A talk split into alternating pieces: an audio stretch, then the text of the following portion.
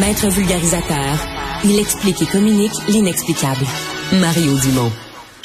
Phénomène euh, décrit dans le quotidien ce matin au Saguenay, dans la région du Saguenay, dans le journal régional Le Quotidien. Est-ce que ça se passe ailleurs? Peut-être. Euh, vous nous écrirez pour nous le dire.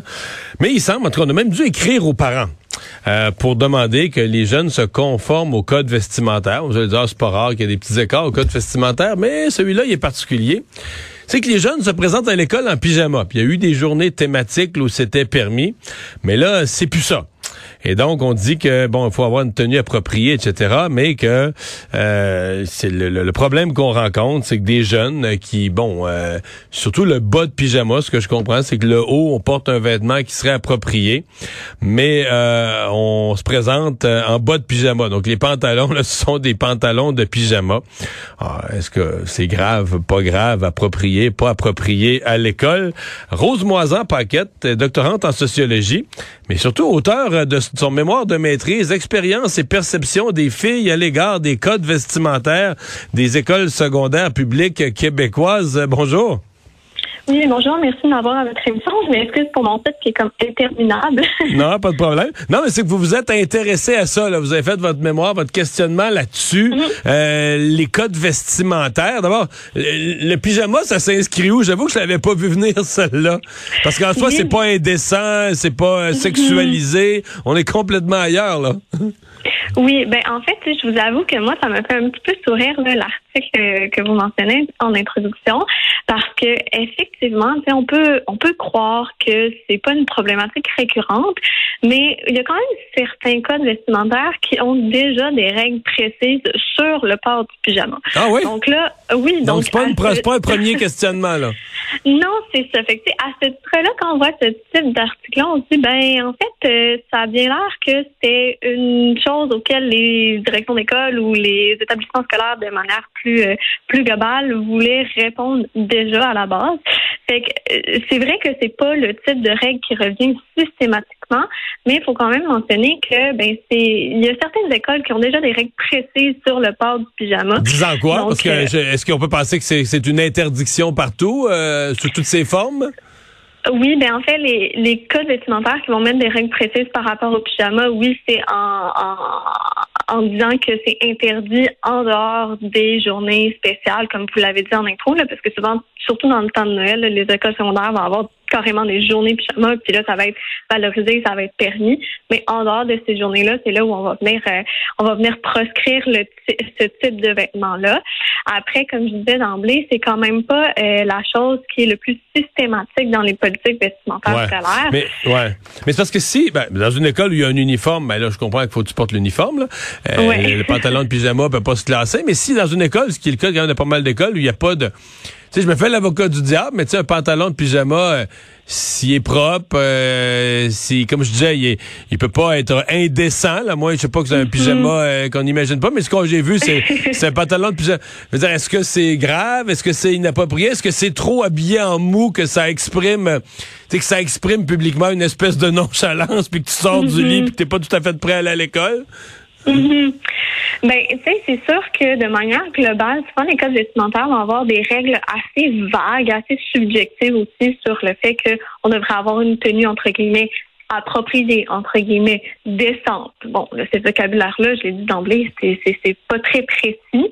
Donc, souvent, là, ce type de, de, de vêtements-là va rentrer dans ces, ces règles très vagues-là où on va venir intervenir au nom de ces libellés-là.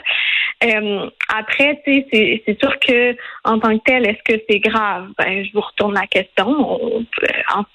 En soi, c'est pas un problème social. ce qui est intéressant dans l'article dont vous faites mention en introduction, ben, c'est qu'on met dans le, la même la même réflexion le fait qu'il y a des élèves qui portent un pyjama puis le taux d'absence en classe. Donc, à mon sens, il n'y a pas les mêmes, les mêmes impacts, les mêmes effets sur la réussite, sur la concentration, la disponibilité de porter un pyjama versus de carrément ne pas, pas se présenter en hmm. classe. Juste ça exprime pas tellement un esprit euh, sérieux, professionnel, etc. Là, dans un milieu de travail ou une école. Le, les codes vestimentaires, pour ce que vous avez euh, étudié, regardé, euh, qu'est-ce, comment Parce que je vois que votre étude porte surtout sur les filles. Mm-hmm. C'est souvent les filles là, pour lesquelles le code vestimentaire pose le plus de problèmes.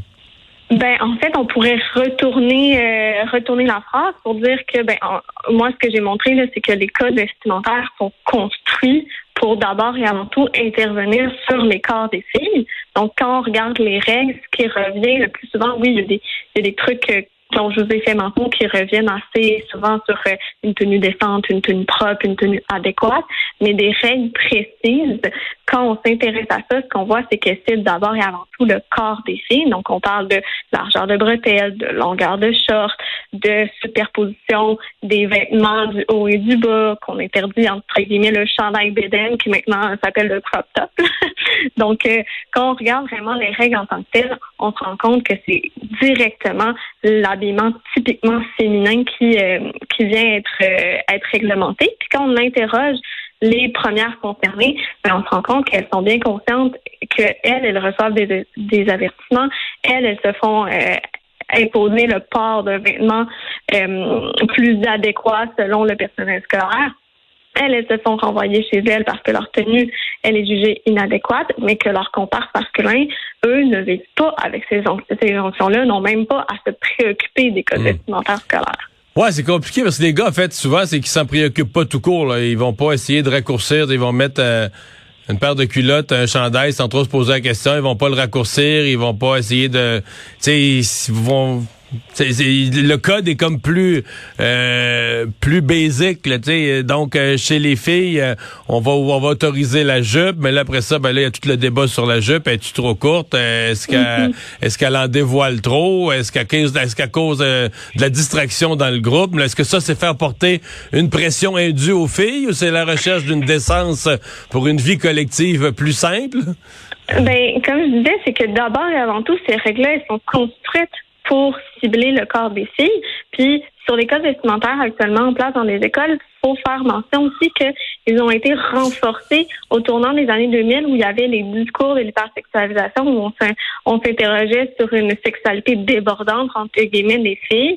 Euh, les, recherches ont démenti tout cet argumentaire-là, les recherches sur la sexualité des jeunes, la sexualité des filles, mais n'empêche que à l'époque, on est venu poser comme solution des codes vestimentaires plus stricts pour répondre, entre guillemets, aux problèmes de l'hypersexualisation, ce qu'on identifiait comme étant un problème qui, encore une fois, n'en était pas un, mais reste que ces codes-là sont encore en place.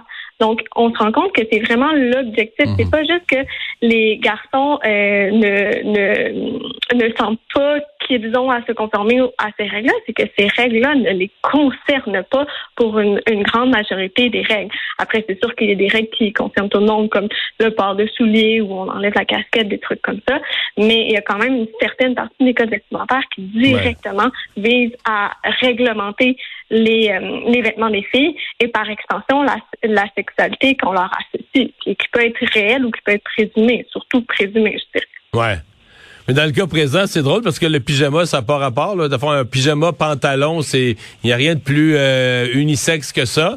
Mais c'est quand même les. Ben, ce que l'article dit, là. je ne suis pas allé à l'école, mais l'article dit c'est surtout les filles qui s'essayent avec le pantalon de pyjama.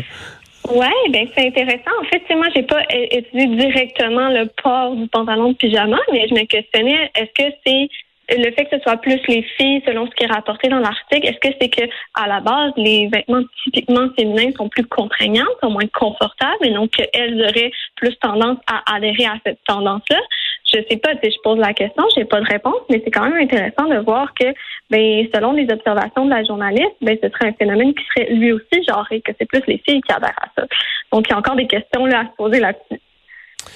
Eh bien, on va voir si cette tendance va se maintenir. Mais ça a que c'est bien, euh, je, l'entendais quand même, que c'est bien populaire le mou, incluant le, pantalon pyjama. C'est bien populaire euh, ces années-ci. Merci beaucoup d'avoir été là.